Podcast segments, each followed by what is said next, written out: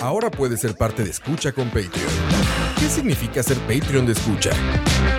Todos los suscritos al Patreon de Escucha tendrán acceso exclusivo a nuestros programas una semana por adelantado y horas después de su transmisión en vivo. Tendrán acceso exclusivo a los programas en vivo en video a través de YouTube. Tu nombre será mencionado en nuestros programas. Y para los Patreon Premium tendremos un artículo de escucha, como gorras y tazas como los que utilizamos en los programas. En Escucha, nos esforzamos mucho por darte contenido variado, divertido, informativo y opinión sin filtros ni censura. Ahora, tú puedes ser parte de esto y ayudarnos a mantener el proyecto creando más y mejores podcasts, donde el más importante de todos es el escucha. Escucha. Muy buenas tardes y bienvenidos fanáticos de la buena cocina. Estamos en un nuevo capítulo de Tocineando, año 2. Año 2, me gusta cómo suena. Ano 2. Ano 2, anodados. Bueno, como ya pudieron escuchar, conmigo está don Oscar Campos aquí en cabina. Buenas, buenas. Eh, gracias, Leo, por permitirme otra vez, a pesar de lo que pasó la semana pasada. Que no se repita. Perdón. Y hoy tenemos el gusto de tener a los muchachos de Humo Tropical, por lo menos a dos terceras partes de todo el, de todo el equipo. Saludos, don Isaac, y saludos, don Dani. Por allá, ma. Muchísimas gracias por invitarnos. Bienvenidos a esta que es su casa, en especial cuando traen comidita. Que no, Que pasó no trajeron, hoy, no pero trajeron. Que No, no, no, no. Estamos esperando brisket pero mínimo. tenemos una propuesta final, a ver si... Uf, de esas que le gustan a Campos o no. No, no sé cuáles le gustan acá. Ah, ya vas a ver. Todas. Ya vas a ver. A Campos le gustan todas. Bueno, muchachos, hoy vamos a hablar de nada más y nada menos que la graduación de cualquier parrillero experto, que es el ahumado.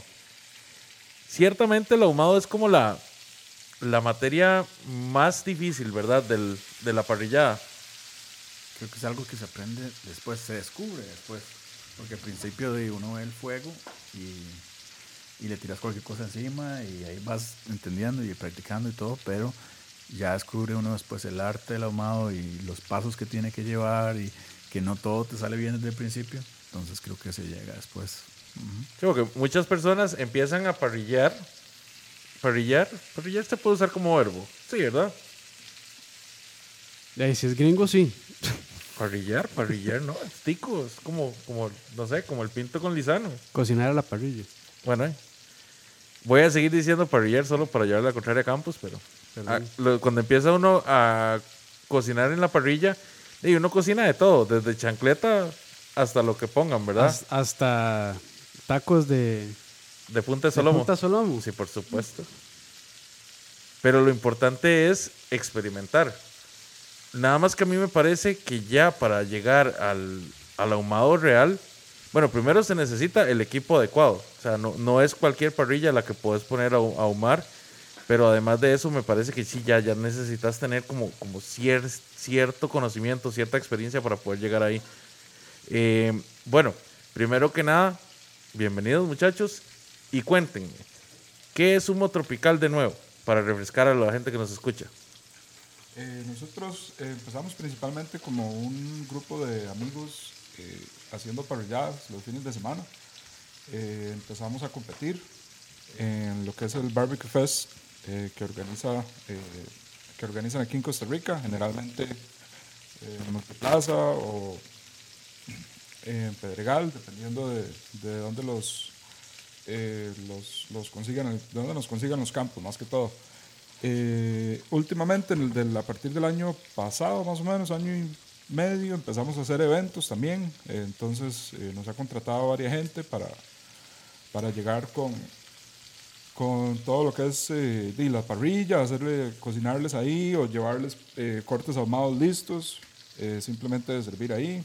Entonces, estamos eh, haciendo un poquito de todo. Muy Seguimos- Seguimos compitiendo como hobby. Eh, seguimos siendo jueces también. Entonces, de ahí estamos. Hace poco vino un especialista de Estados Unidos, ¿verdad? Y ahí los vi que anduvo con ustedes. Jack Johnson. Jack Johnson. Jim Johnson. Eh, perdón, Jim Johnson, sí. Jack Johnson es el de la música. Cierto, cierto. ¿En qué estaré pensando? Eh, sí, vino Jim. eh, es una persona que participó por muchos años en circuitos de competencia en Estados Unidos. Ganó 76 o 78 de ellos. eh, como varios en los que pegó puntuación máxima en todas las categorías, etcétera, ¿verdad? Es, es una eminencia y eh, en esta etapa lo que él decidió fue eh, compartir sus conocimientos sin importar si tiene que competir con la gente. Él no, no está ahí por la competencia, sino eh, la filosofía de él es, él comparte los secretos y cada equipo hace diferencia basado en cómo los ejecuta. Entonces él vino el, el año pasado, logramos eh, tener una clase con él, solo nosotros, que fue buenísimo, eh, una experiencia buenísima por, por el tiempo con él y por lo que aprendimos.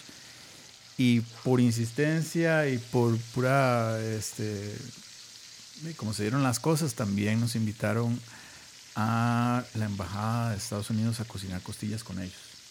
Entonces ellos tenían un mega ahumador buenísimo y nosotros les ayudamos a tenerlas en el punto correcto y servirlas. Fue una matada buenísima, eran como 700 personas. ¿sí? Sí, como 700. Como Para- 700 fue para el 4 de julio. Ajá. La fiesta del 4 de julio de la Embajada de Y Estados eran Unidos. Entonces, racks sí. y racks y racks de costilla, pollo, eh, de todo. Entonces, eso, eso fue lo que hicimos nosotros con Jim, que vino la vez pasada, el año pasado.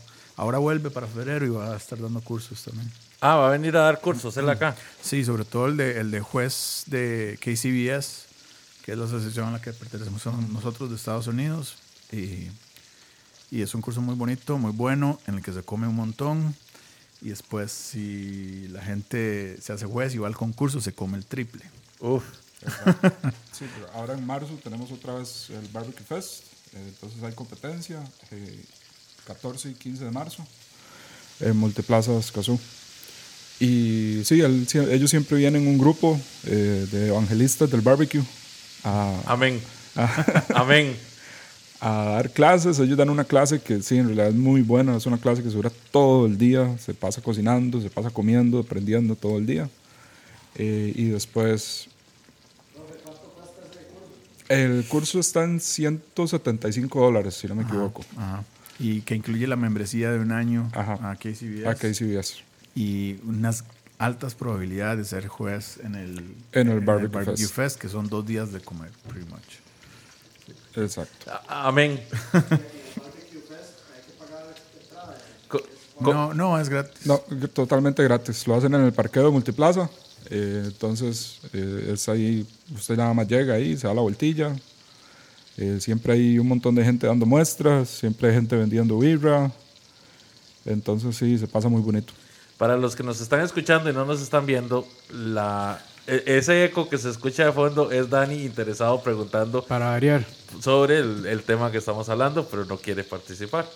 La quiere mantenerse en anonimato. Pero como aquí nada es anónimo, se jodió. Pero muy buenas preguntas, Dani, gracias. Ahora volvamos, porque tenemos dos Danis, ¿verdad? Tenemos nuestro Dani y tenemos el Dani que sí sabe. Entonces, muchachos, eh, bueno, con el tema de los ahumados, comencemos por la parte del equipo. Yo soy un gordo promedio como la mayoría, la gran mayoría de Costa Rica, que sabe cocinar chancleta y un poquito más. Ahora, quiero empezar en la parte del ahumado. Yo con mi parrillita, ¿verdad? De aro de, de aro de, de carro, ¿verdad? Humilde. Puedo llegar a llegar a aspirar a ahumar algo. Con la, con la parrilla que no tenga tapa te va a costar más impregnarle humo a las cosas. Pero una tapa se consigue muy sencilla o hay parrillas de 10 mil colones que si uno se lo propone puede ahumar. Inclusive si ya tenés una, eh, parrilla de gas, también se puede ahumar con una de gas.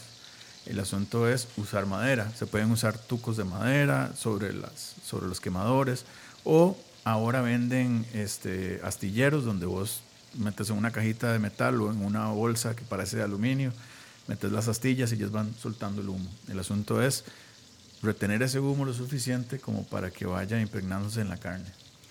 Para que eso pase, tenemos que cocinar. Bueno, no sé si el término cocinar estará bien aplicado, ustedes me corregirán, pero tenemos que dar muy poco calor a la carne para que llegue a impregnarse el sabor a humo, ¿verdad? Sí, sí, sobre todo por, por, por una cosa. El humo va a dejar de hacer efecto después de cierta temperatura. Entonces nosotros queremos estirar ese primer lapso donde él empieza a absorber humo eh, lo más posible. por ejemplo, el pescado creo que absorbe, absorbe humo hasta los 125 Fahrenheit. La carne absorbe más, absorbe hasta los 140. Entonces, usualmente vos vas a empezar la carne cuando ya está a 70 Fahrenheit, que es la temperatura ambiente. Entonces tenés desde los 70 hasta los 140. Entonces lo lógico es que querés estirar más ese, ese momento donde ya va a poder absorber el humo, que es como un ingrediente más. Eh, y además de eso también, el proceso de que sea lento le da opción a que se vaya cocinando lentamente y que las, eh, los tejidos vayan cediendo poco a poco, que eso ayuda también en, en la textura. Cuando hablamos de, de ahumadores, ¿qué le recomiendan a ustedes al parrillero promedio? Mm, esa pregunta, de hecho, me, la han estado haciendo mu- últimamente muchas veces. Y me- lo que he estado recomendando mucho es una parrilla, eh, ya sea Weber o similar a la forma que tiene la parrilla Weber. Porque es una parrilla eh, que se puede usar para muchas cosas teniendo solo ese equipo. Eh, de hecho, nosotros eh, llegamos a ganar un par de premios usando, ahumando solo en parrilla Weber. Eh, la La, ven- ¿Cuál? La Carol. la Kettle, exacto. Eh, la ventaja de la Kettle o una parrilla con esa forma es que puedes jugar mucho con eh, dónde poner el calor, eh, hacer una zona, hacer dos zonas, hacer un tipo de snake que se va quemando lentamente. Y la forma se- la que ella tiene se da muy bien para la recirculación del humo dentro de ella misma. Entonces, eh, si alguien quiere empezar y alguien quiere comprar una parrilla, yo recomiendo que compren Sí, esa es muy versátil. Exacto. Que se puede utilizar como parrilla de carbón normal y se puede también y usar se como puede utilizar para ahumador. Entonces, cuando a mí me preguntan, yo siempre recomiendo un, un kettle de Weber. Y es accesible y O, es... exacto, y es sí, una parrilla. y creo que si se, se le da un buen mantenimiento es casi que para toda la vida. Es Sí, muy yo tengo una-. De hecho, que, que con el primer Barbecue Fest eh, ganamos unos premios en el 2013 y la compré ese año, está como nueva, Sí. siete años. Y además tienen garantía de 5 o 10. una cosa así. Sí, yo, yo compré una hace poco, tiene 10. 10 en, en la parte metálica. Ah, en las partes de plástico y demás creo que tiene como 5 o 3. Sí, por sí, ahí anda, sí. por ahí anda, pero Igual, sí, de- no, y no hay, hay otras marcas muy buenas, la Napoleón, eh, que creo que es la parte, como la, la contraparte canadiense, son, tienen buena fabricación, etcétera. Hay un montón. Lo que importa es tener materiales que le den confianza a uno, que no, que vos llegas y la mueves y no se hace para todo lado. Creo que eso es. es Sí, la después ya están las cerámicas, pero bueno, sí, es como las Comodo y todas esas. Pero ya es otra historia. Sí, Es- ya sí. es un equipo más caro, más, un poco más. eh, no tal vez tan especializado, pero más que todo es más caro y un poquito más difícil de controlar. Ahora, mi siguiente pregunta sería, para controlar el calor, definitivamente es más fácil hacerlo en un ahumador que esté hecho para eso. Pero si yo necesito hacer eso, por ejemplo, en una parrilla, ¿qué me recomiendan ustedes usar? ¿Leña o carbón? En una parrilla, la leña te va a dificultar las cosas porque la leña se quema a su ritmo. Entonces tenés que estar acostumbrado a quemar la leña que vas a usar.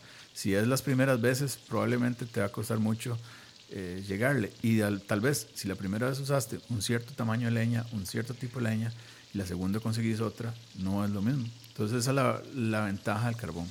Lo que eh, yo recomiendo hacer es conseguir carbón, un, un carbón bueno, ¿verdad?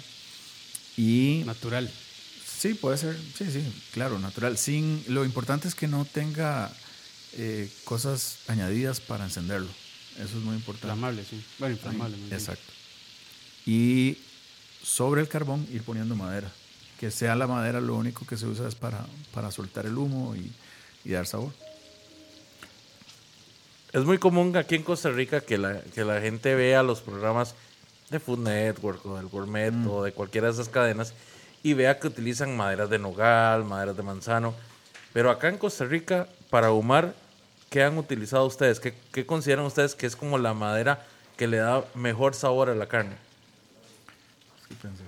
Madera tica. Nosotros una vez hicimos una prueba con varios tipos y la única que nos, que nos gustó era... Cedro María. eh, no sé. Cedro María, si no me equivoco, como se llama, que es, tiene, tiene como una tinta anaranjada la madera cuando uno la ve, eh, pero no es algo sencillo de conseguir. Eh, mucha gente aquí ahuma con madera de café, Café, Ajá. guayabo, eh, Nancy, guayabo, sí, pero Yo usaba esas tres y yo no siento que, No, la- que no le aporten nada, digamos. Eso No. es buenísimo que se esté explorando y que de pronto para acá en los últimos dos años la gente está produciendo. Buenísimo. Yo he usado guayabo y no, no sentí muchísimo. Eh, la de café le deja un claro sabor ahumado, pero a mí me recuerda como, como estar comiendo pollo. Eh, está bien, pero no es lo que, lo que se busca con el ahumado. Ajá. Y mm, nosotros el otro día usamos mango y me gustó. Me gustó mucho mango. De hecho, un amigo en común de nosotros, el famoso Jay de, de Smokehouse, Ah, claro. él lo que recomienda es usar mango. Ah, bueno. Y este él lo mencionó muy sencillo, pero es una eminencia del ahumado. Eh, y es probablemente los restaurantes más completos de, de barbecue que hay en Costa Rica. Ya, ya, ya vamos a llegar a ese punto. No, no se me preocupen. Justicia a quien justicia merece. bueno, Honor. honor también, sí, claro que sí.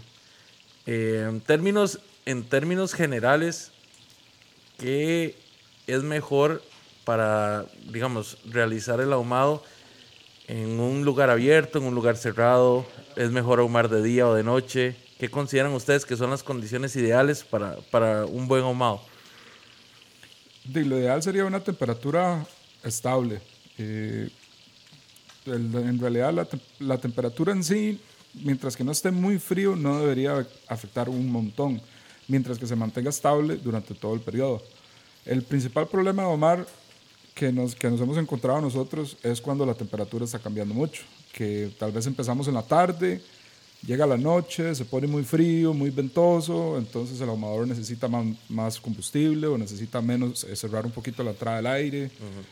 Entonces, eh, a mí en lo personal me gusta ahumar de noche con el ahumador porque sé, ya lo tengo medido cuánto combustible necesita, cuánta madera necesito poner, la posición de las, de las entradas y salidas de aire.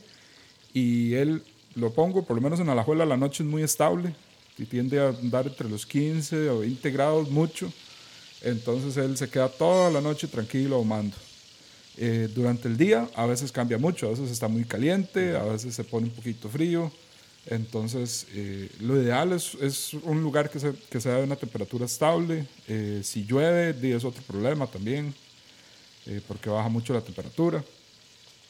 Pero sí, lo ideal es como un, un- un lugar, si estás empezando de, de día para no matarte toda la noche. Eh, y Que en, preferiblemente... algún, que en algún momento, con ciertos cortes, se ocupa la noche. Ah, sí, Ni modo. de- a veces hace falta y hay que hacerlo, porque no lo vas a sacar. Aquí no cambia tanto la temperatura. De, digamos, en cualquier lugar que estés, usual- usualmente la mañana y la noche se parecen bastante. Pero lo que sí cambia mucho es el viento y la lluvia. Esas son las dos cosas que más nos ha costado, ¿verdad? En competencias. Que Que afecta. cuando hay- estás en un lugar que es muy ventoso, cambia totalmente cómo se cocina. Sí, porque Y de ahí- hecho, bueno, y creo que Leo dijo si al aire libre o, al aire- o, o cerrado, tiene que ser al aire libre. Sí, sí. Porque de- el carbón o las briquetas cuando queman producen dióxido de carbono y eso es, es tóxico. ¿verdad? Ah, pero también hay, hay, ¿verdad? Hay ciertas chimeneas que te permiten sacar todo el humo. Sí, pero normalmente es, es una, un ahumador especial, ¿verdad? No, no, lo, lo pregunto más que todo porque en casos como los, los de las competencias ahí en Multiplaza, eh, de, pues son al aire libre y todo, pero si llueve exactamente, eso les va a alterar la, la temperatura. Entonces ustedes tienen que contrarrestar esto. Porque Tienen carpas, me imagino. ¿verdad? Eh, sí, sí, usualmente nos ponen un toldo y, y tenemos las parillas afuera, pero si hay que moverlas, se mueven. Claro. Bueno, vamos a tomarnos un pequeño momento antes de seguir con la siguiente pregunta y vamos a saludar a toda la gente que nos está acompañando. No miente, ya se olvidaron las preguntas. O sea, vamos a pasar lista. Campos, te voy a volver a castigar, hombre. Saludos para Steven Rodríguez, Una Loquilla, Cucaracha, Artur Jiménez, Diego Robert. Saludos, Diego, Al hijo. al hijo, al hijo del padre. Emanuel Sánchez Tobar, a Pato, Carlos, Cayó, cayó. No, no, no. Cayó, cayó, cayó. Por eso, por eso cayó, ahí cayó, puse espacio. No, no, no, por eso puse espacio. cayó. Por eso puse espacio. A Pillsbury, Jeffrey Alfaro, Luis Diego Zamora Grajal. Vamos a ver a quién más tenemos por acá. Fasdo. Ese es nuevo. Tenemos un nuevo escucha. Que por cierto, disculpas a los Patreons porque hoy creo que está fallando el OBS, entonces no pudimos transmitir el video, pero bueno, ahí después lo recompensaremos. Ahí este, los muchachos de Humo Tropical les van a mandar comida después para compensarlos. Bueno, y Emanuel Sánchez Tobar pregunta: ¿Cuándo vienen a Kansas? Participan en la competencia de septiembre. Eh, participa el equipo que gane este Barbecue Fest. Eh, generalmente cuando gana el- se les da tres opciones de ir a participar en Estados Unidos. Eh, el, el- el Kansas, No, no, el Jack el, Daniels. el Jack Daniels, pero World el- Championship. son tres opciones. Ah, el Memphis in May, creo que Ajá. es. Y el. No recuerdo cómo se llama el de Kansas. Pero sí, generalmente se les dan tres opciones. eh, siempre han escogido el Jack Daniels Invitational. Eh, yo creo que si, si llegáramos a ganar, y, y digamos para Jack Daniels también. Eh, pero sí, es, es, es- está entre los planes por lo menos seguir eh, juzgando competencias en Estados Unidos para seguir creciendo en, en ese conocimiento y, y probar más cosas también. Ok, muy bueno. Bueno, muchachos, desde acá les deseamos toda la, toda la suerte del mundo y ojalá que se les haga. Y por cierto, el, el- el tipo de, de barbecue que se maneja en competencia es distinto al, digamos, al que dicen backyard, ¿verdad? A, a los rubs que se manejan y la salsa, todo es un poco distinto, ¿cierto? Sí, en, de hecho ahora que decís backyard, creo que hay dos categorías de competencia, la backyard Ah, ok, ok. y, la, y, y la de competencia ya que te califica al, al, al Jack Daniels. Pero creo que la gente está optando por conseguir cosas parecidas. O sea, la gente es competitiva. Entonces lo- los equipos de Estados Unidos que ganan se ponen su marca de rub, se ponen su marca de salsa barbecue y la venden. Sí, eso lo he visto mucho. es muy común. Entonces, sí, la gente se compra y si, si es una inyección que te va a hacer ganar, van y la compran y eso es todo. Entonces, es, es el estilo de allá y, Claro. y es, más fácil conseguir cosas allá que acá, pero Sí. sí. Luego- que yo, yo creo que aquí está ganando bastante fuerza. con Sí, últimos- bueno, la huerca acá, bueno, hace como dos años abrió tienda, entonces ya ha traído productos buenos. Este, y también ya hay productores como Hierro Ahora de Madera y todo eso. Entonces, como que está, se está dando un, como un despertar, digamos, o, o en pañales de acá que se empieza a fumar. Aunque bueno, ya hay personas como ustedes que ya tienen años. Pero en general, lo que yo veo es como que ya la gente se está empezando a interesar más por, por ese método de cocción, por esa técnica. Sí, sí, y se mandan, se mandan. Sí, sí. Bueno, yo me mandé buenísimo. así. ¿Y qué hizo? Este, no, ya he hecho, bueno, hace poco hice un brisket que, bueno, la carne no fue la mejor, pero no quedó tan mal. Sí quedó sequilla, pero bueno, ahí Leo puede decir. No, quedó muy bien. La verdad quedó muy bien. Le dejó el aro de, de ahumado muy bien hecho. De hecho, nos, nos pasó ese, Un truquillo ahí, sí. ese truquillo. Y la verdad, para hacer el primer brisket, para hacer el primer pecho, le quedó muy bien. ¿Y por qué te quedó? No, es que la carne no tenía tanto, Tanta tanta, grasa. grasa, intramuscular, entonces quedó sequilla. ¿Cómo pero- calculaste que llegara al punto? No, con a puro termómetro. Bueno, no a termómetro, pero también a, digamos, a, Ah, textura. a textura, a tocar, ¿verdad? E insertar el termómetro para ver cómo andaba de suavidad y, y así más. Y te todo. pregunto porque lo que uno encuentra en, en internet es 203 por ahí. Sí, Fahrenheit, siempre le dicen. Del brisket. Y ese es- está bien, pero es el tipo de brisket gringo que es más grande, que trae más grasa intramuscular. Entonces es más fácil.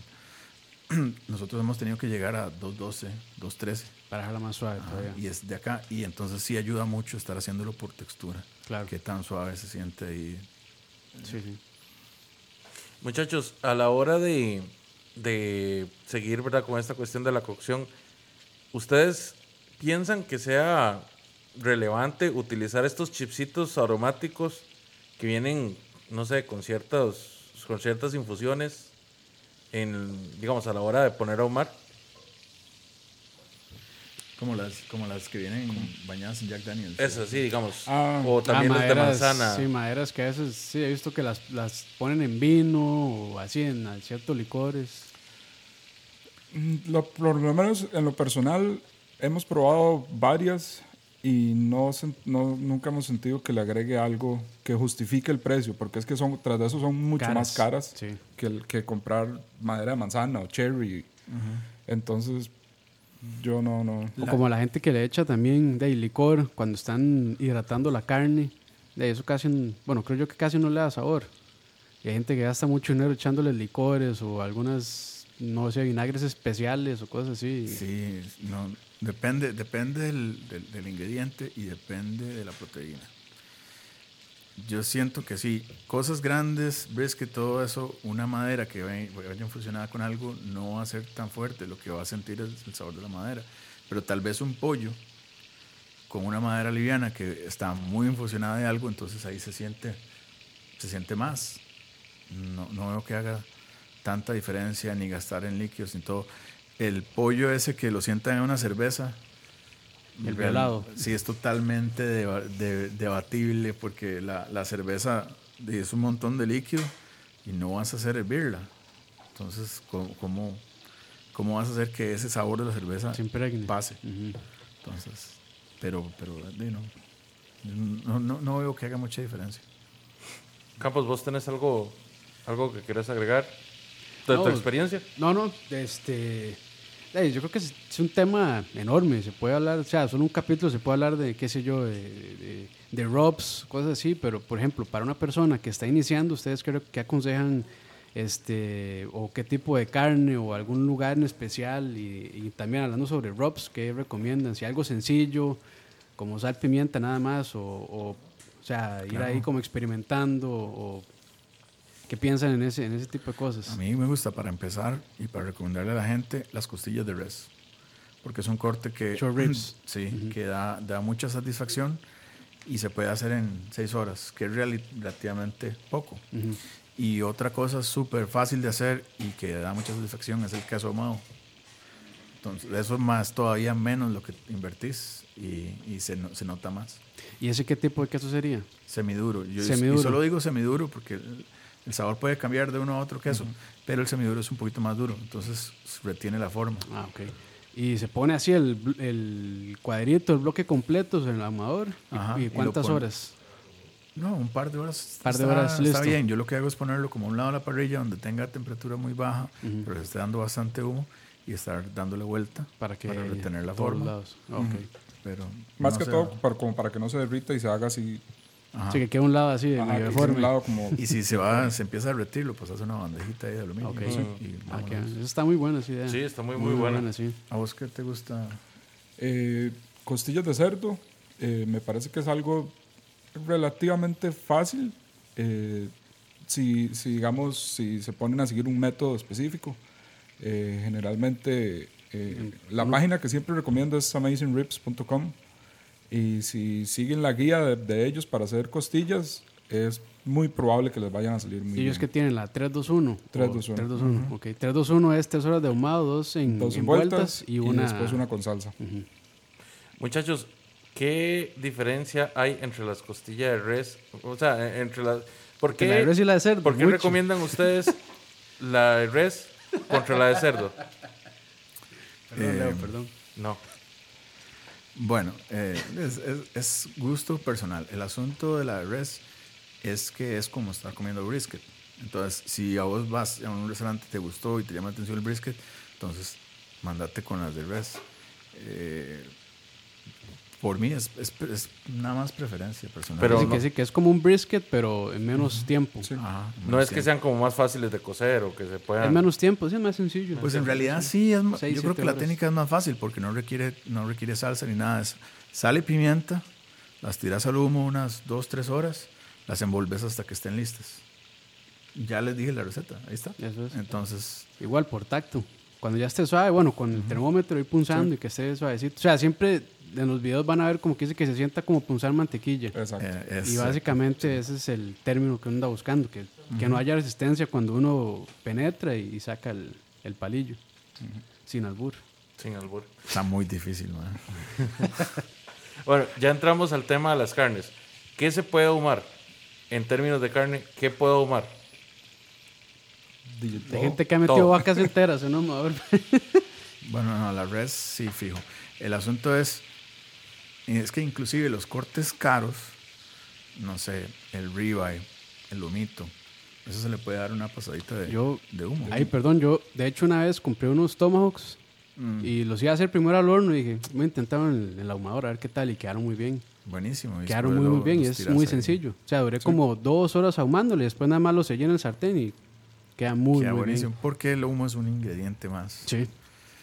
Pero entonces, no sé, ¿qué no, qué no podemos ahumar, man? Es más, ya sé el ejemplo. Se puede ahumar agua. Eso es un toque de, de Jim Johnson. El hermano dice, madre, ahumen agua cuando estén ahumando su brisket, lo que sea, pongan una bandejita de agua y la ahuman. Después usan esa agua para hacer hielo y se lo ponen al whisky. Entonces, Ah, ok. más agua se puede ahumar. Sí.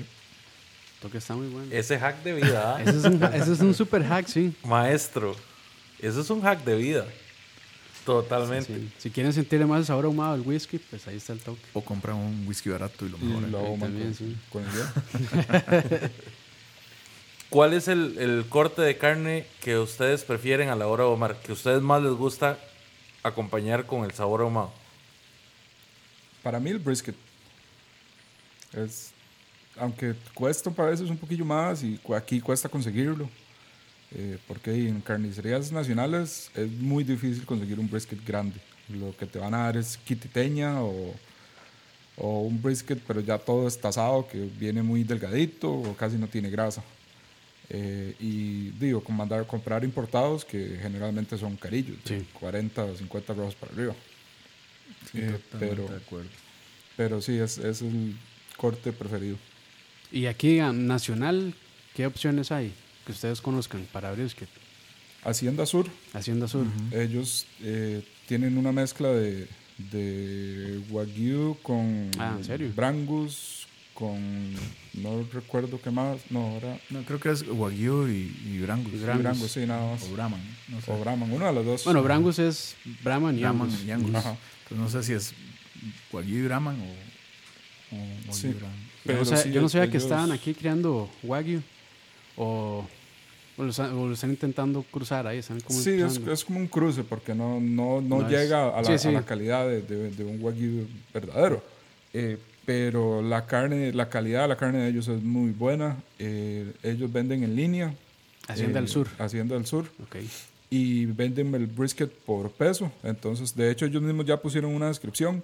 Eh, pesos menos de 4 kilos no se recomiendan para ahumar. Pero después de ahí yo les he comprado hasta de 10 kilos. Sí. Y sí están, y está muy sí bien. están muy bien. Ah, ok. qué bueno Aunque eso es más difícil conseguir usualmente porque no tienen disponibilidad todo el tiempo. Eh, sino también Delica. Sí, eh, Delica, Belka, eh, traen brisket importados. eh, casi siempre Como son Choice choice. algo así, Exacto. ok. Eh, Delica es un poquito más caro y es la misma calidad que Belka. Ok. El problema es que a veces Belka tiene, a veces no tiene, a veces Delica tiene, a veces el otro no. Sí, es que es un corte que, estar- aquí no, no se consume. Pero digamos, antes solo se conseguía con Delica. Eran los únicos que se lo traían a, este, a Tap House. Ah, ok. Eh, después, con- conforme la gente lo empezó a pedir y las competencias, entonces ya Belka como que se dio cuenta, entonces también un- los, empe- ajá, ahí. empezaron a pedir, entonces ellos también están trayendo, están trayendo bastantes. Ok. Eh, y de sí, nacional así de carnicería, muy difícil, Sí. Mm, muy difícil. Yo siempre he conseguido también en Hermanos Herrera, en Escazú. Ellos tienen pecho ahí, eh, vos pedís y sí tienen, pero eh, no, el marmoleo no es, No es lo mismo, no es lo mismo que, el, que el gringo, pero eh, se, se, puede Sí. usar, se puede usar bien mismo. O sea, inyectando, ¿se puede lograr cierta jugosidad o, o no? Creo que siempre puedes llegarle a la jugosidad. El asunto es el marmoleo.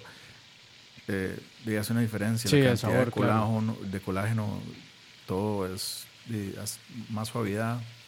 Y más en cuanto a sabor. inyecciones, ¿qué, qué es como lo o sea, ¿qué, qué recomiendan ustedes usar? ¿Como un consomé ahí o hacer uno mismo su caldo y meterlo? Sí, un, un buen caldo, un buen caldo de res en el que a ustedes les guste. Y tal vez, el, si le vas a poner un rub a la carne por afuera, agregarle un poquito de rub también al, al, A la inyección. A a la inyección. inyección. Sí, para que tengan un perfil de sabor similares. Exacto. Ahora, hablemos del ROP. ¿Qué ROP es el que usan ustedes? ¿Qué ROP recomiendan? No tienen que darnos la receta secreta, o sea, pero recomiéndenos un rope, entonces. No, para No res. tenemos porque siempre la cambiamos. Sí. para competencias nunca hemos usado lo mismo. Pero digamos, para, para cocinar en, en- en un evento ahí para la familia, para res, yo siempre uso lo mismo. eh, ajo y, eh, sal y pimienta con un poquito de polvo de ajo polvo de cebolla y semillas de, Apio. de apio. Es el secreto. Es lo que yo uso para res. A mí me gusta ese, pero en el de la casa, para que mi esposa le guste y para que yo esté contento, me gusta un poquito de azúcar moreno también. Ok. Es igual, y tal vez un poquito de paprika. Y es, ese funciona para, para res y cerdo, Para ¿cierto? res. Sí. Sí. Para cerdo Pero- hay que ponerle un poquito más de dulce Ok. y bueno, no, tal vez, tal vez ni dulce. Hay gente que no le pone dulce, hay gente que no le pone sal, hay gente que es solo hierbas, por ejemplo, y especies. Pero lo usual en, en algo de, de cerdo es paprika, sa- eh, un poquito de sal, Azúcar. azúcar, eh, un poquito de ajo en polvo, pimienta. Y usar cayena, por ejemplo, o miel de maple. El, sí, la cayena dentro del rock y la miel de maple al final para cerrar. Sí, igual, hay gente que, le, que la incorpora dentro de la salsa o hay gente que la usa como un baño al final. Porque le da un perfil picantito. A la, a la miel de maple. No, No, no hablando de la la miel de maple. Al- ah, ok, ok. La, sí, la cayena dentro del rock, eso fijo, sí. Sí, le da sabor y también un poco de color, ¿cierto? Aunque la paprika es lo que le va a dar más color al cerdo. Eh, pero sí, generalmente ahí es que al fin y al cabo es lo que a uno le gusta. Sí. Entonces de, usted puede probar si le quiero. A mí me gusta mucho el cerdo echarle chipotle. Entonces, Polvo, chipotle en polvo. Ajá, ahumado. En- pero no a todo el mundo le gusta tanto. Claro. Entonces de, es Y hay muy buenas recetas en, en internet. Sí. Un rub de cerdo, súper fácil. Muchachos, ¿con qué acompañarían ustedes una buena carne ahumada? Por ejemplo, un buen brisket, ¿con qué lo acompañarían? Eh, además de un whisky, que me imagino que es lo que los dos toman. Ahumado. Exactamente. ¿Qué buenos acompañamientos puede hacer uno para un brisket? Creo que como los clásicos son como frijoles dulces, eh, una ensalada de papa o ensalada, un- un- una Coleslaw. ensalada de repollo tipo coleslaw. Eh, pero di, es que Mac and varía cheese. un mac and cheese, ojalá ahumado también. Eh, pero di, ahí depende mucho de lo que la gente quiera, digamos. eh, di, en mi casa, eh, lo que son mis abuelos, el brisket se lo come con pico de gallo. Di, y a ellos les gusta y di, no sabe. A mí no me gusta, no sabe mal, pero di, eso es lo que la gente Ah, yo lo traje, lo traje, pero con, guste. con chimichurri. con Ah, chimichurri también se puede. Nosotros en la casa lo que hacemos es, bueno, estamos contentos porque hicimos brisket, porque estamos comiendo brisket, pero estamos más contentos porque el día hacemos, al día siguiente hacemos huevo revuelto con brisket. Ah, Ma, mortal, buenísimo. Sí, O sanduichitos, sanduichitos de brisket. de han de- hecho este. Maruchan con brisket. Sí, cierto. Ma, el, no, o sea, es, es en serio. el ra- ramen de brisket. Isaac, me, me Ma, hace el este, favor, ma, ma, y ya se me va. Expulsado, ma, expulsado. Ma. Es una mala palabra aquí. No, no, no, se los voy a, se las, se las voy a traer un día. Yo cuando hago brisket, yo congelo partes individuales. Y así un día que no tengo ganas de hacer mucho, ma, maruchan con vegetales, eso sí, con vegetales de verdad, con el brisket, con un poquito de salsa de soya, salsa Worcestershire. Es imp- impronunciable esa. Ese no- Yo le digo a Leo, mejor Y digamos queda- salsa inglesa. salsa inglesa. Queda, queda muy, muy bien. Bueno, y si guardaron los, eh, los drippings del, del brisket cuando lo estaban usando, eso eh, tira un caldo buenísimo. Entonces, cualquier sopa, cualquier eh, de- un ramen ahí o maruchan. Insérteme, insérteme aquí el meme de Obi-Wan diciendo You were the chosen one. ¿Han hecho pastrame alguna vez? Sí. Sí. yo no. Que se hace también con el, con el brisket, brisket. ¿cierto? Con el brisket sí. Pero hay que curarlo Hay antes. que curarlo. De hecho, sí, hace- hicimos hace poco, eh, a los que le interesa un curso de pastrami local, eh, nosotros no vamos, pero hay, hay una gente muy buena que se llama Club Carbón, eh, son competidores eh, ahí en el, en el Barbecue Fest, y ellos son de los poquísimos que están dando un curso de curado, Ah, ok. y son muy profesionales, entonces eso es, eso es bueno saber. Bueno, muchachos, ya vimos y discutimos qué era lo que teníamos que hacer a la hora de hacer ahumado, qué no tenemos que hacer, cuáles son los errores comunes que se pueden cometer a la hora de ahumar un brisket. no, no, no meterse a ahumar sin saber qué es el stall. El stall es un, es un momento donde la carne no te sube temperatura.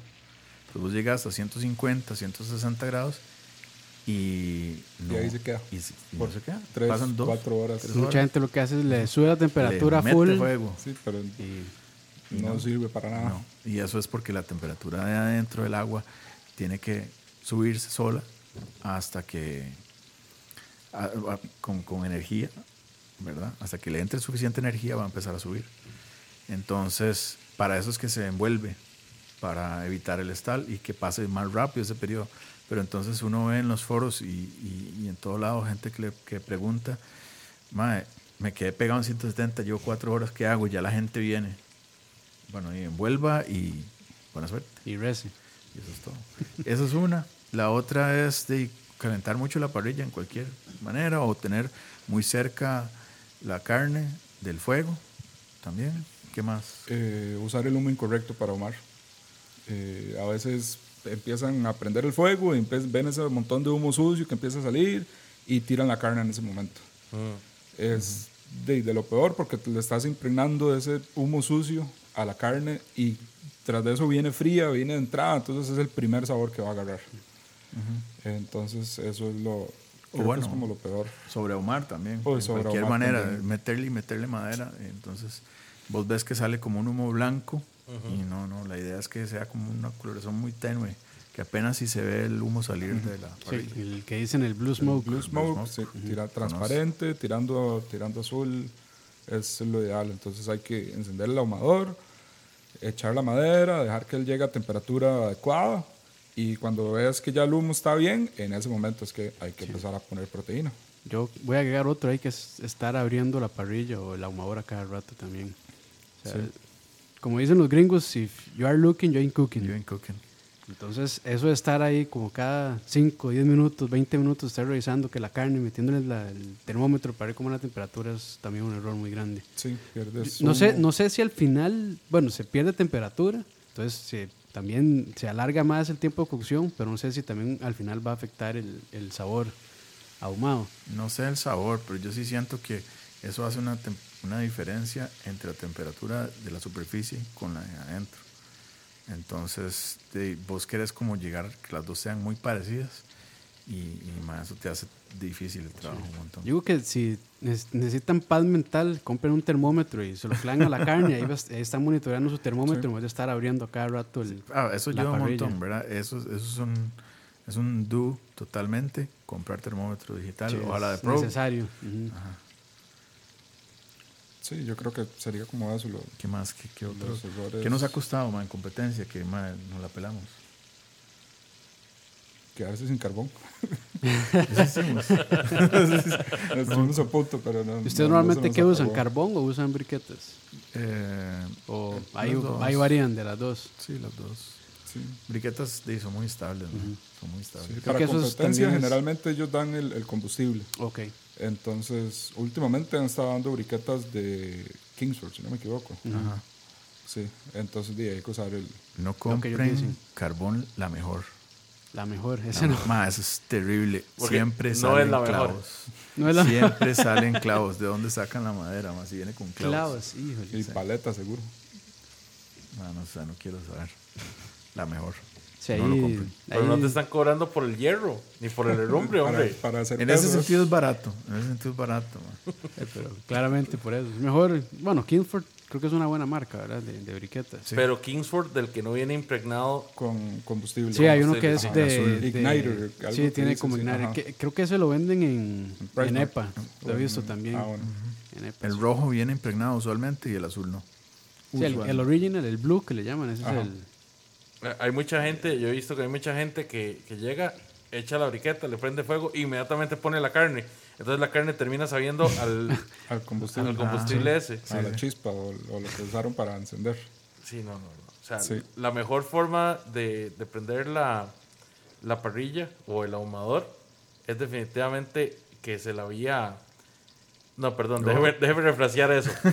Vi a Isaac utilizando ese instrumento, Ajá, la que chimenea. es la chimenea, definitivamente es lo mejor. Yo la Es pongo en la fácil. parrilla de gas, en el quemador de la parrilla de gas, cinco Ajá, minutos ya está listo. Ese es un buen toque que lo vi, de hecho, en. No me acuerdo, creo que se llama Harry Sue, el mae, que de un video que lo Ajá, un- buenísimo. que el mae también es americano, campeón, sí. chinillo, ajá. Y, y, bueno, yo también uso mucho una bola de algodón impregnado con alcohol en gel. Eh, eso ayuda mucho porque no el, de- se evapora el alcohol, entonces no le deja ningún sabor y el, y el algodón también es orgánico, entonces eso ayuda mucho. Eh, hay gente que me ha contado que ha usado pan añejo con alcohol y sirve. Doritos. Bueno, el- a- hace poco que andaba en la playa tuve que usar Doritos porque... Doritos. Doritos. Ajá. ¿Sí? Doritos y se pone bajo la chimenea, Sí, chispazo y vámonos. chispazo. O y bueno, eh, si, si tenés una de llanta, un aro de llanta cargado al carbón y encima una montaña de Doritos. Sí, sí, sí. Bueno, ahí. Mae, pero, Sí. pero ¿sabes? ¿Es en serio? Sí, Sí, sí, los, los doritos encienden. combustible. Sí, Qué miedo. Otro toque que yo he visto es. Si logran conseguir este papel de carnicero acá, de eso generalmente cuando ya se usa queda impregnado con la grasa. Entonces eso mismo se puede usar abajo de la chimenea para, para encender. El, lo pueden guardar. Eso se lo vi a Aaron Franklin ese toque. Que dice, "Ma, no boten eso porque al final sirve para encender la, la Ahora, chimenea. bueno, dejarlo que me imagino que lo deje que se seque un poco. ah, sí, sí, o sea, no, no recién utilizado. Pero como ya tiene grasa la Guardarlo y- carne, entonces de, se pone abajo y... Bueno, hemos usado también servilletas, un- unas 3, 4 servilletas eh, mojadas con un poquito de aceite. Ajá. Eh, de que la estás haciendo como una antorcha. Eso tiene un poquito más de llama Sí. eh, y, y más como humo medio negro. sucia.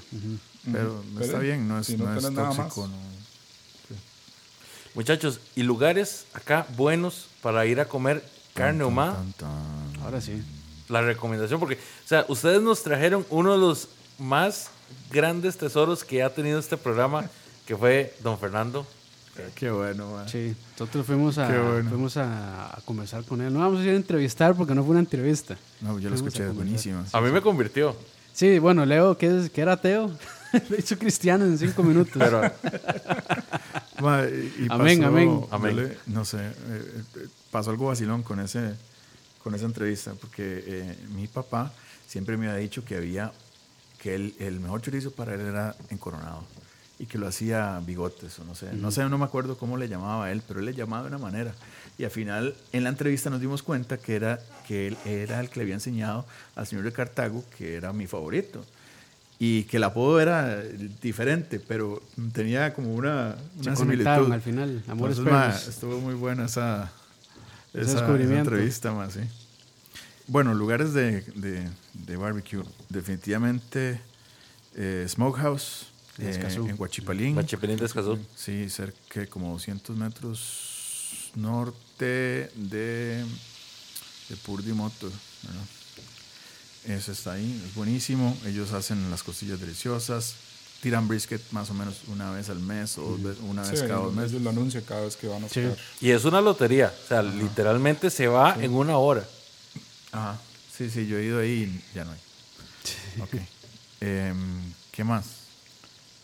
Eh, He escuchado el, el- creo que se llama el pelón, no he ido, el pelón parrillero. Pelón Lo he Parrillero. escuchado. Él tiene un súper ahumador buenísimo.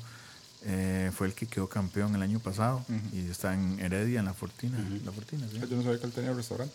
Ajá. Sí, creo que se llama así el pelón parrillero. Es, ba- es bastante nuevo, de hecho. Eh, hay otro que se llama Donde Aarón, por el OIJ en San José Ajá. Centro. Eh, Al igual, él tiene un ahumador de, de pellets. ¿verdad? Ok. Y- Ah, bueno, y que esa es otra que podemos hablar, los diferentes tipos de amadores. también. Es todo un tema, sí. Sí. Eh, pero sí, donde Aarón, él, él no, casi nunca, o sea, no siempre tiene ahumado como todos los días, pero sí, De vez en cuando hace. de vez en cuando hace y sí es bueno. Eh, Ah, así el de. Para salir, el de es muy bueno. Eh, ¿Cómo se llama, perdón?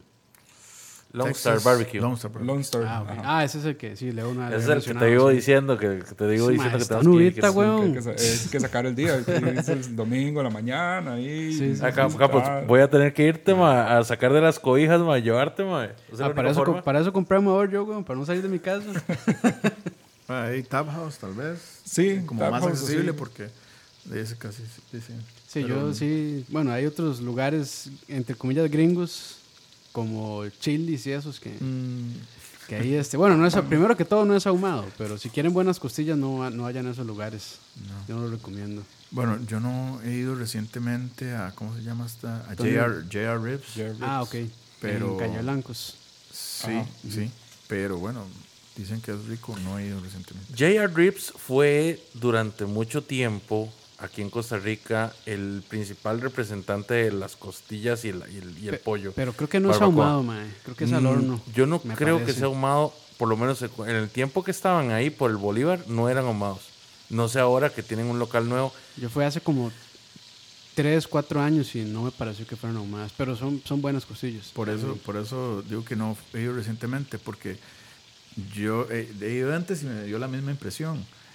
Pero ahora yo sé que ellos también han participado en el Barbecue Fest Ah, y eh, tienen gente allegada ahí, entonces eh, no sé si ellos habrán cambiado el, formato ahí, no, no, deberíamos ir a probar. ¿eh? Sí. Sí he comprado, ellos venden, venden costillas Sí. para crudas, ¿verdad? Para, Ah, para hacerlas uno. Entonces sí he comprado la carne y es muy buena. Ok. Sí, el cerdo de ellos es, es cerdo fresco y de muy buena calidad. Eh, de hecho, Jim, cuando vio las costillas de ellos, eh, se sorprendió porque dijo que están al casi al mismo nivel de las costillas que ellos consiguen en, en Estados Unidos. Ok. El cerdo en Costa Rica es muy bueno, en Sí. generales. Muchachos, próximos eventos de humo tropical. Barbecue Fest, Barbecue 2000 Fest 2020. 2020 es una primicia, nos acaban de confirmar que sí tenemos Sí, campo. Tenemos campo, sí. Eh, van a haber 30 equipos compitiendo, ya confirmados. Entonces, sí, hay ocho categorías. El, el sábado son categorías eh, al escenario, ¿sabes? o extras, que le llaman ellos, que es- no compiten para el gran campeón, pero di, siempre dan premio. Entonces, sí, el sábado hay una categoría de eh, salsa barbecue, que hay que usar cerveza Pilsen, patrocinada por Pilsen. Ajá.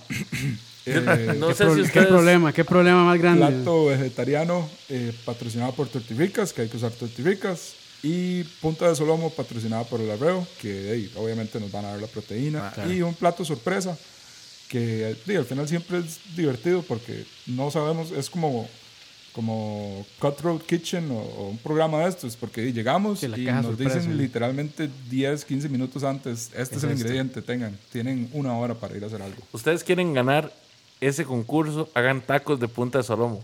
Ahí está, ya se los dije. Ma, al rato sí lo hacemos. Sí, yo creo que va a ser algo así sencillo. Y el domingo sí son las categorías fuertes. Eh, hay que entregar pollo, hay que entregar pulled pork, que es el cerdo desmechado. Hay que entregar costilla de cerdo y el brisket. Ok. Y también, bueno, ya tenemos página, humotropical.com. Entonces Ah, yo creo que lo que queremos hacer con esa página es que la gente se inscriba y cuando hacemos eventos llegar a- directamente a ellos y decirles vamos a hacer esto, vamos a hacer lo otro. Y la propuesta que les teníamos al principio del programa era nosotros queremos Sí, sí, sí, sí, comparar- sí, sí. Sí, sí. Sí, sí, sí, ya. Sí, sí, sí. No, tranquilos. más que no puedo decirlo, man. No sé cómo decirlo sin que suene. Eh, hacer una. comp- Van a Eh, competir a Leo, sí, sí, sí. Poner a competir chorizos. Uf, uf, ya ganamos, Campos, ya, ganamos. Advertí que no había manera. Ya ganamos, Campos. Pero, eh, Dima, por ejemplo, hay una gente de chorizos artesanales en Cinco, Cinco Esquinas de Tibás. Eh, a mí me gusta mucho el de Carnicería Hermanos Herrera. A Juan Ignacio le encanta el de, el de Santana. El- ¿Cómo se llama? El Obando, ¿es? Eh, hermanos Obando, es, Hermanos. Obando. Eh, Supongo que el gaucho también. y el, El gaucho, por claramente. supuesto. Claramente. En Alajuela hay un par de contri- contrincantes ahí que Ma, entonces la idea es preparar también- todos y, y ver cuál nos Ver gusta cuál más. es el mejor. Sí, Ah, pues. suena bien. Lo podemos este, documentar y todo. sí, sí. Entonces, muchachos, además de eso, ustedes siguen igual con el servicio de catering. Sí, también nos- el correo es info arroba humotropical.com. Voy a apuntarlo acá. eh, que nos pueden escribir este eh, y ya ahí nos ponemos de acuerdo. Eh, tenemos, eh, creo que son dos o tres opciones de menú, eh, variando de qué tanto quieran eh, invertir y qué es lo que andan buscando también. Muy recomendados. Yo he tenido el privilegio de asistir a un par de eventos de estos muchachos y algo increíble. De hecho, mi favorito sigue siendo aquella albóndiga eh, envuelta en tocino, Ajá, Moink. Los Moinks. el Moinks. Sí. sí. demasiado buena. Muy recomendados, muchachos. Síganlos. Recuerden que están en Facebook, tienen Instagram En también. Instagram también. Como Y- tropical. Pueden irlos a conocer al Barbecue Fest, que va a ser cuándo? Eh, 14 y 15 de marzo en Multiplaza Escazú. Entradas gratis. eh, desde que abre Multiplaza hasta que cierre Multiplaza. Lleven platica porque de verdad, de verdad que uno se ¿Y antoja de ¿Ustedes todo. van a competir en todas las categorías o solo en algunas? Sí, hay que competir. Hay que en Ah, en todas, Ah, ok. sí. ok. O sea, ¿y con el brisket, ¿cómo lo hacen? ¿Hot and fast o, o lo hacen low and slow? Es como una combinación de las dos. Ok. Sí. Pero tiene que entregarlo en Porque cierta cantidad empezamos, de Hay que tiempo. sí. empezamos como low and slow, pero algo pasa y terminamos en otra. Ah, ok. ok, ok. Sí, pero digamos, todos los equipos, lo que es el, el sábado, tanto el sábado y el domingo, tienen hora de entrega. Entonces, todos los equipos a las 12 hay que entregar una categoría, a las 12 y media otra, a la 1 otra y a las 2 la otra. Ok. ok. Entonces, sí, en ese momento es cuando se ve el, el caos en todos los equipos, la gente corriendo, gritando y después todo el mundo saliendo con los platos porque hay que irlos a dejar al- a la mesa de jueces. Entonces, si, si, si quieren Ustedes- llegar después de mediodía y quedarse un par de horas es donde van a ver eh, más acción. Claro. ¿Y ustedes eh, qué ahumador utilizan para esas competencias? Eh, Weber. Weber, ¿qué? ¿Smoky Mountain, eh, tenemos, yo tengo un Smoky Mountain de 22, el, grande, el grande. Y tenemos parrillas de 26 y de 22. Entonces. Weber ahí- igual. Weber igual, Ah, sí. Es el que parece como un huevito. ¿Es la kettle es esa? Eh, la Kettle, eh, sí, es la, la parrilla normal. El ahumador es el que parece como un Como mini. una bala, como un supositorio, dijo mi esposa. Muy grande. Saludos, sí. Salina. Muchachos, muchas gracias por acompañarnos, por sacar este ratito para venir a instruirnos y por dejarnos tanto conocimiento. Y recuerden que esta es su casa, son bienvenidos cuando gusten. Qué gusto tenerlos por acá. Isaac, Dani, muchas gracias por acompañarnos. Muchas gracias por la ahí, invitación. ya, muchísimas gracias. Genial. Don Oscar Campos, gracias. despídase. Sí, sí, aprendo, un- aprendo un montón. Yo acabo de, de mandarme, entonces es muy interesante realmente aprender ya de gente que, que ya lleva tiempo en esto. Y de ahí, ahí en la casa, la gente que se quiera tirar, ya dijeron, hay una parrillita con, con tapa y tírense ahí, tírense. Y bueno, ya quedó pendiente el concurso de chorizos también. Buenísimo. A ver cuál es el más sabroso. Ya ganamos Campos.